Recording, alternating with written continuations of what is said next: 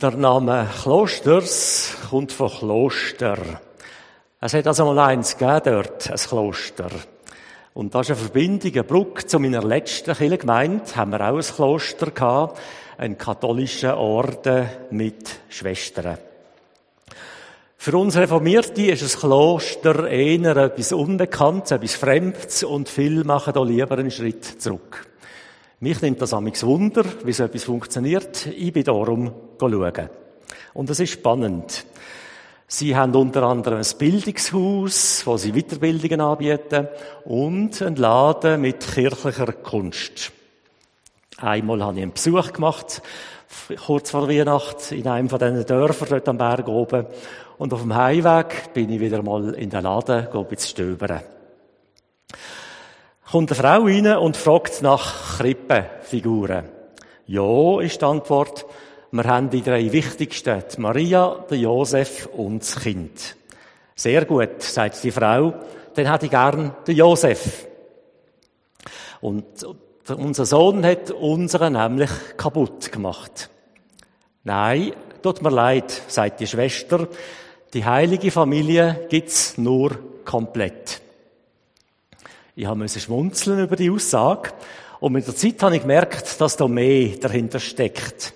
Dass sie nämlich eine wichtige Glaubensaussage gemacht hat.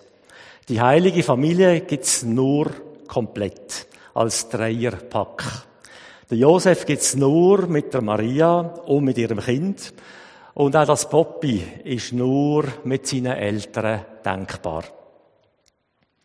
In dieser Dreierkonstellation ist der Josef am wenigsten wichtig. Auf den Bildern oder auf den Krippenlandschaften steht er meistens ein bisschen abseits, als ob er nicht recht wüsste, was da gerade passiert. Der Josef ist scheinbar der grosse Unbekannte in dieser Geschichte. Es lohnt sich darum, einen Blick auf die beiden Evangelien zu werfen, die von der Geburt von Jesus erzählen. Das Lukas und das Matthäus-Evangelium. Der Lukas betont in seinem Evangelium deutlicher als die anderen die befreiende Botschaft für alle Armen und für die, die im Leben zu kurz sind. Das wird schon ganz am Anfang in den ersten beiden Kapiteln deutlich, wo von der Geburt von Jesus erzählen. Der Engel kommt zu Maria, zu einer Frau, die damals wenig zählt hat, die aufgrund von ihrem Geschlecht weniger golden hat als ein Mann. Aber beim Lukas wird Maria zur Hauptperson bis hin zu ihrem Lobgesang an Gott, zum Magnificat, wo wir ihre bekannten Worte lesen. Die Mächtigen stürzt er vom Thron und erhöht die Niedrigen. Da dazu, dass der Lukas eben ein Auge hat für die Armen, für die, die neben uns stehen. Da dazu passt auch die Botschaft von der Geburt durch die Engel an die Hirten, die ich am Anfang gesagt habe. Auch eine Gruppe, die nicht besonders hoch geachtet war. Sie haben einen schlechten Lohn für ihre Arbeit und einen schlechten Ruf. Wenn ein Schaf gefällt hat in der Herde, dann hat man schnell einmal gesagt, das ist nicht bei den Wölfen gelandet, sondern auf dem Grill der Hirten. Der Lukas haltet seine Linie durch.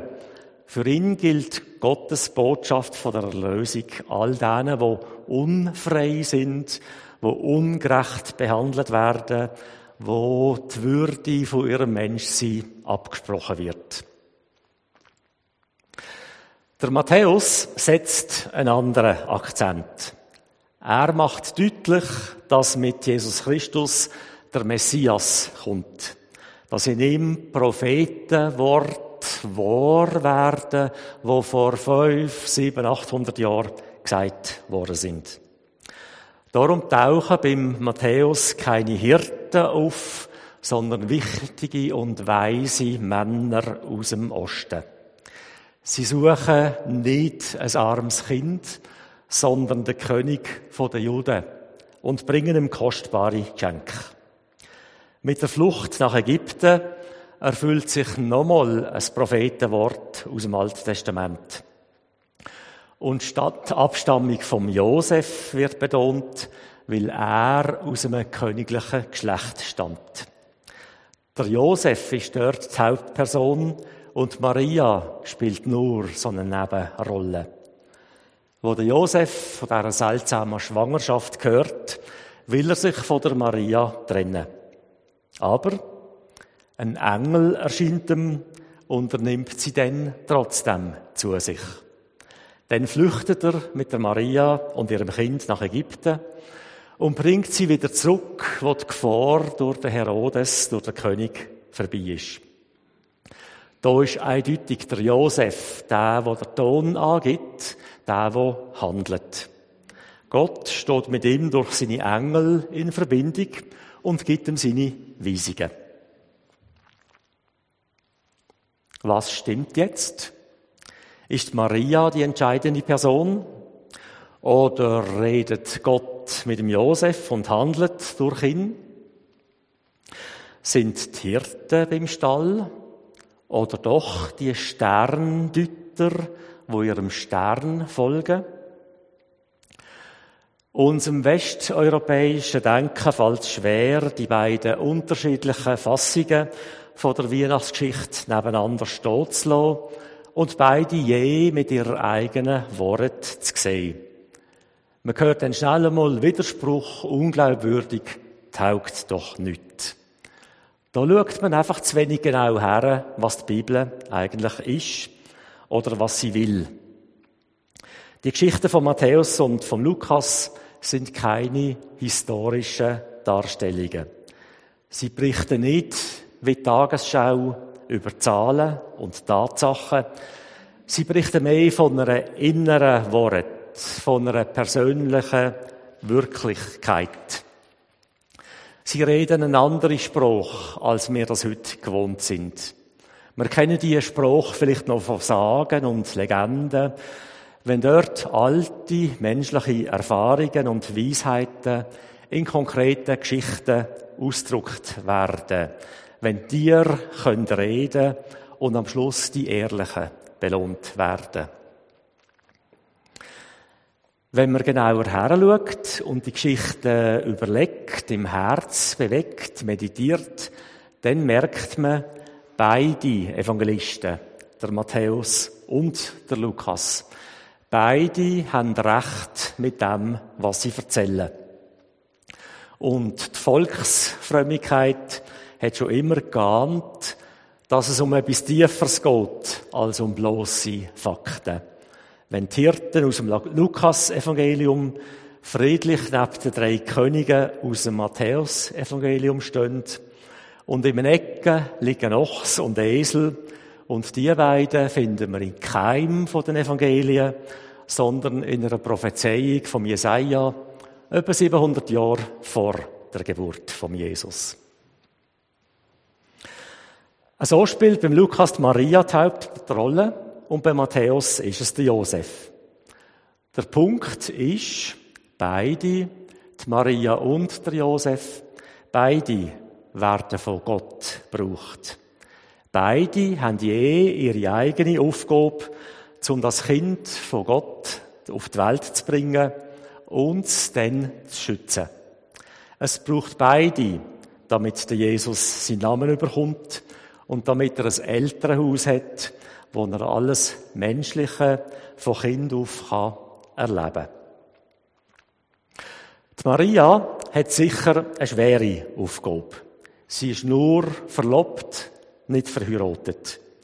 Sie kommt ein Kind über, das nicht von ihrem Mann stammt. Sicher hat man über sie geschwätzt und sie in den Dreck gezogen. Die Frau hat gelästert über sie und nichts mehr mit ihr zu tun haben. Sie hat sich von ihrem guten Ruf verabschieden. Vielleicht hat sie als Erste die Worte entdeckt, wo sie vielleicht noch mögen erinnern an die 68er Unruhe im letzten Jahrhundert mit dem bekannten Slogan Ist der Ruf erst ruiniert, lebt es sich ganz ungeniert. Die Maria hat viel auf sich genommen und verdient darum unseren Respekt. Die heilige Familie gibt es aber eben nur im Dreierpack. Und darum verdient auch der Josef ein paar von unseren Gedanken. Er steht eben meistens am Rand, aber zu Unrecht. Er hilft der Maria schwiegend im einen Evangelium, schwiegend und ohne, dass wir das Wort vom Dank hören. Gott gibt ihm immer neue Weisungen und übergeht damit die Absichten, die Pläne, die der Josef für sein Leben hatte. Ich denke nämlich, er ist der Mann, der als Schreiner seiner Maria hat wollen, ein heimeliges Haus bauen. Er ist der Mann, der für sein Kind ins Ausland flüchten muss. Und dort warten Ungewissheit und Gefahren. Der Josef ist der Mann, der geht. Er macht, was nötig ist. Ohne grosse Worte. Wenn Gott ihn schickt, dann geht er. Gott kann sich auf ihn verlassen. Ein Mann, der sich so einsetzt, das kann keiner sein, der nur im Ecken steht und wartet. Ganz im Gegenteil, das muss ein, ein starker Mann sein. Er hat ein gesundes Selbstbewusstsein und hat es nicht nötig, seine Stärke öffentlich zu zeigen oder zu beweisen. Der Josef zeigt uns, dass es neben der Art und Weise, wie sich die Maria von Gott in Dienst nehmen lässt, dass es neben ihrer Art und Weise noch eine andere Art und Weise gibt. Und der Kenntnis, die Folgerung daraus heißt, es gibt nicht eine einzige Art und Weise, wie Gott uns kann brauchen. Jeder und jede von uns hat Sinn und ihren eigenen Platz in der Welt von Gott. Jeder und jede hat seine und ihre eigene Aufgabe zu erfüllen, je auf die eigene Art und Weise. Die eine Art ist nicht besser als die andere. Sie sind nur anders, verschieden, unterschiedlich. Und gleich sind wir alle Kinder von Gott. Und Gott braucht jedes von seinen Kindern. Auf keins kann verzichtet werden. Gott meint darum mich mit meiner Art und Weise und er meint sie und dich mit deiner und ihrer Art und Weise. Gott hat viel Talent und Fähigkeiten in uns alle hineingelegt und die braucht es alle für eine Gemeinschaft. Gott meint sie und mich alle mit der eigenen Eigenart. Er will nicht mehr von mir, als ich machen kann oder als ich geben kann. Aber das, was ich machen kann, was ich geben kann, das soll ich auch. Weihnachten ist die Geburt von Gott im Kind von damals. Aber damals lenkt nicht. Gott will auch heute auf die Welt kommen. Gott will auch heute Gestalt gewinnen durch dich und mich. Sicher kennen Sie den bekannten Slogan von Weihnachten. Gott wird Mensch. Damals ist er durch Jesus, Jesus ein Mensch geworden, in seiner besonderen Art und Weise. Heute wird er auf andere besondere Arten und Weise Mensch durch uns. Darum kann man das Slogan erweitern. Gott wird Mensch, damit auch wir Menschen werden.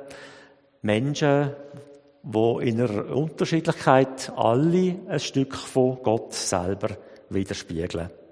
Gott heißt darum, Weihnachten heißt darum, Gott wird auch heute Mensch.